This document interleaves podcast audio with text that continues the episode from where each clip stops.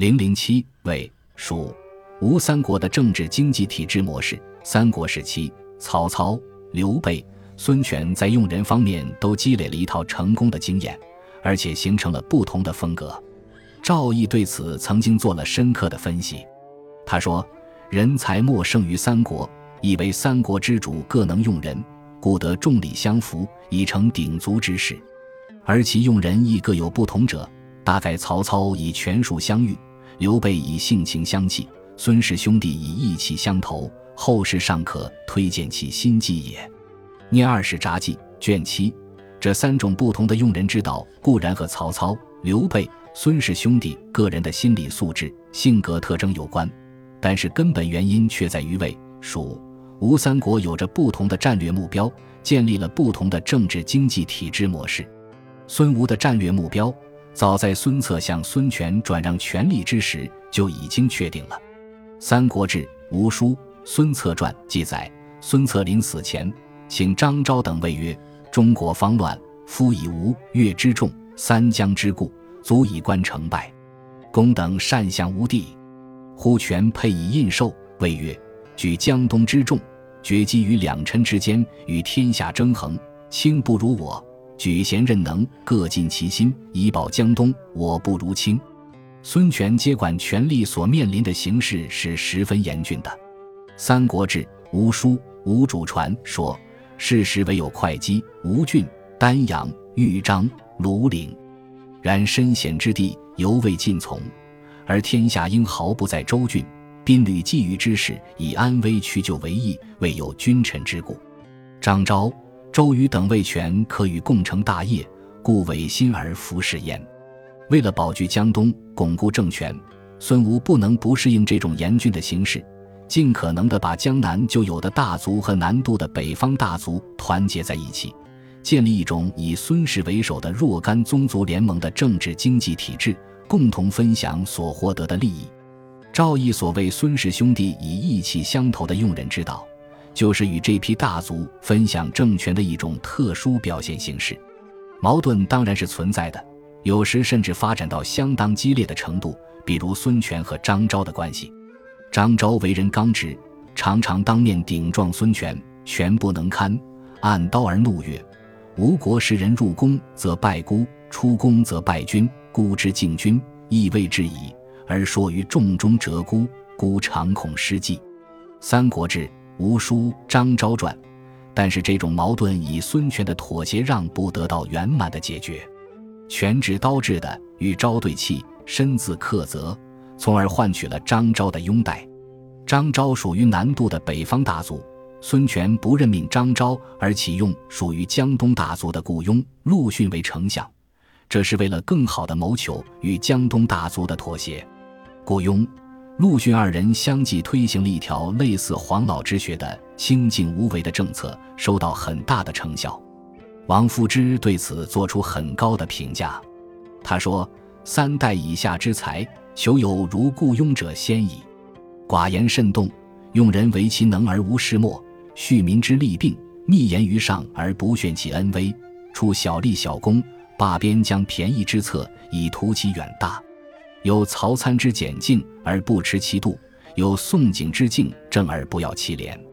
拥济秉国，陆逊义己之以宽仁。自汉末以来，数十年无屠掠之惨，亦无苛繁之政，生养休息，为江东野毒。惜乎无吴汉之政，谓之强。而终于一隅耳，不然，以平定天下而有余矣。《读通鉴论》卷十，王夫之认为，雇佣陆逊的政策不仅适用于偏安江东，而且可以平定天下，实现全国的统一。事实上，清静无为、休养生息是三国时期的普遍的需要。曹魏、蜀汉的许多有识之士都发出了这种呼声。只是由于各自的国情不同而政策各异，蜀汉的实力在三国之中最为单弱，但是不能像孙吴那样偏安于一隅，而必须以与自己的实力地位不相称的北定中原、兴复汉室作为战略目标。个中原委诸葛亮在《后出师表》中做了说明，他说：“先帝虑汉，贼不两立，王业不偏安，故托臣以讨贼也。”以先帝之名，量臣之才，故知臣伐贼，才若敌强也。然不伐贼，王业亦亡，唯作代王。孰与伐之？是故托臣而服矣也。《三国志·蜀书·诸葛亮传》裴注：诸葛亮认为，以曹魏为篡逆，以兴复汉室为目标，这是蜀汉立国的政治基础。所以，尽管敌强我弱，也必须出兵北伐曹魏，否则就不能稳定蜀汉政权。这种战略目标是冷静地估计了力量对比的客观形势，而后确定的，有着不得已的苦衷。由于确定了这个战略目标，蜀汉的政治经济体制模式和用人之道也相应的形成了不同的特点。表面上看来，所谓刘备以性情相契与孙氏兄弟以义气相投没有什么区别，都是调动温情脉脉的心理因素来冲淡和加强君臣之间的统治与服从的关系，尽量照顾和满足强宗豪右、大姓名士的利益。但是孙吴可以建立一种类似宗族联盟性的政权组织，而蜀汉则必须实行集权。孙吴可以采用妥协让步的办法来调节矛盾。而蜀汉则必须科教严明，赏罚必信。孙吴的以义气相投，基本上是以分享共同利益为基础；而蜀汉的以性情相契，则具有强烈的政治内容。建安十九年（公元214年），刘备攻占成都，立即着守政权的建设。《三国志·蜀书·先主传》说：“先主父领益州牧，诸葛亮为股肱，法正为谋主，关羽、张飞、马超为爪牙。”许靖、糜竺、简雍为宾友，即董和、黄权、李严等本章之所受用也；吴一、费观等右章之婚亲也；彭样右章之所排并也；刘巴者素昔之所记恨也。皆处之险任，尽其气能，有志之士无不敬劝。这个政权由三种人组成：一是刘备救蜀，二是刘璋救蜀，三是益州的土著势力。如何处理这几种人的关系，把他们团结在一起，是蜀汉政治中的一个大问题。刘备救蜀虽然占据了领导核心，毕竟是外来户，处于少数地位。如果不能肝胆相照、公正持平，赢得另外两种人的信任，政权结构就无法稳定。在这方面，刘备的以性情相契的用人之道取得了很大的成功。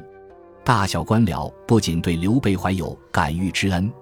而且受到刘备政治理想的鼓舞，把国家的战略目标当作个人奋斗的方向。刘备死后，诸葛亮几次举兵北伐，完全是凭借了在国内已经造就了一个同心同德的政治局面。他的《前出师表》说：“先帝创业未半，中道崩殂，今天下三分，益州疲弊，此诚危急存亡之秋也。然是魏之臣不懈于内，忠志之士忘身于外者。”盖追先帝之殊遇，欲报之于陛下也。《三国志·蜀书·诸葛亮传》：曹魏政权基本上是以汝颍地区士大夫为首的氏族地主集团和以侨沛地区人物为首的新的官僚地主集团所组成。平荆州后，也有一批荆州名士参加进来。曹操先后三次发布了不拘一格选拔人才的求贤令，广泛的争取到各个地区的强宗豪右。大姓名士的支持，如何把这批人团结起来，形成一个稳定的整体性的结构，也就成了曹魏政治中的一个大问题。赵毅认为，曹操的用人之道是以权术相遇，就是说，凭借手中掌握的生杀予夺的权力，运用各种阴谋狡诈的手段，使这批人通通接受曹操个人的支配，服从他的个人决策。这种用人之道是和曹操企图建立一种绝对专制系统的战略目标分不开的。其实，曹操早期的用人之道并非如此，而和刘备、孙氏兄弟相似，着重以性情相契，以义气相投。荀彧曾经对曹操和袁绍的用人之道做了比较，认为少冒外宽而内忌，任人而遗其心，功名达不居，为才所宜，此度胜也。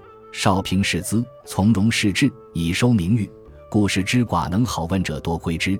公曹操以至人待人，推诚信不为虚美，行己谨俭，而与有功者无所吝惜。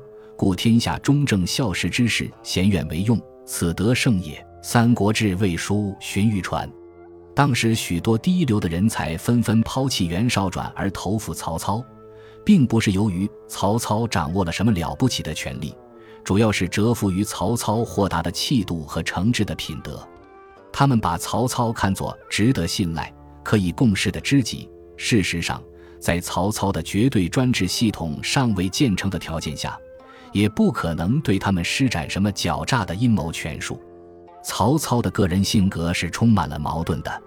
一方面是为人挑逸无威重，每与人谈论戏弄言颂，尽无所隐，即欢悦大笑，只以头没悲暗中，摇扇皆沾污金泽，其轻易如此。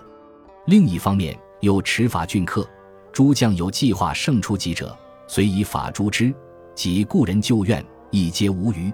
极端的酷虐变诈，见《三国志·魏书·武帝纪注引曹瞒传》。这两个矛盾的方面在曹操身上也许本来就存在，但是他们的消长变化只有联系到曹操所营建的绝对专制系统的发展过程才能理解。比如许攸曾经帮助曹操击破袁绍，立了大功。攸自是勋劳，时与太祖相戏，每在席不自献旗，只呼太祖小字，曰：“某甲卿不得我，不得冀州也。”太祖笑曰。汝言是也，然内贤之。其后从行出谒东门，故谓左右曰：“此家非得我，则不得出入此门也。”人有百者，遂见收之。《三国志·魏书·崔琰传》注引魏略，再比如楼归，少与太祖有旧。初平中在荆州北界合众，后以太祖。太祖以为大将，不时点兵。常在坐席言议，及河北平定，遂在冀州。其后太祖从诸子出游，子伯、楼归子时亦随从。子伯故谓左右曰：“此家父子，如今日为乐也。”人有百者，太祖以为有负匪意，遂收治之。通上，因此曹操性格中的酷虐变诈的一面，在前期受到抑制，在后期表现突出。不单纯是个心理问题，而是一个政治问题，是和曹操维护集权体制、树立专制权威的努力联系在一起的。刘备和孙权的性格也同样充满了矛盾。王夫之认为刘备的性格是弊，孙权的性格是狡，见《独通鉴论》卷十。但是，弊与角的性格不利于他们所营建的政治经济体制模式，没有得到充分的发展。相反，曹操酷虐变诈的性格，却为他所营建的绝对专制系统所必须。只有充分发展这方面的性格，才能巩固权力，维持系统的稳定。本集播放完毕，感谢您的收听，喜欢请订阅加关注，主页有更多精彩内容。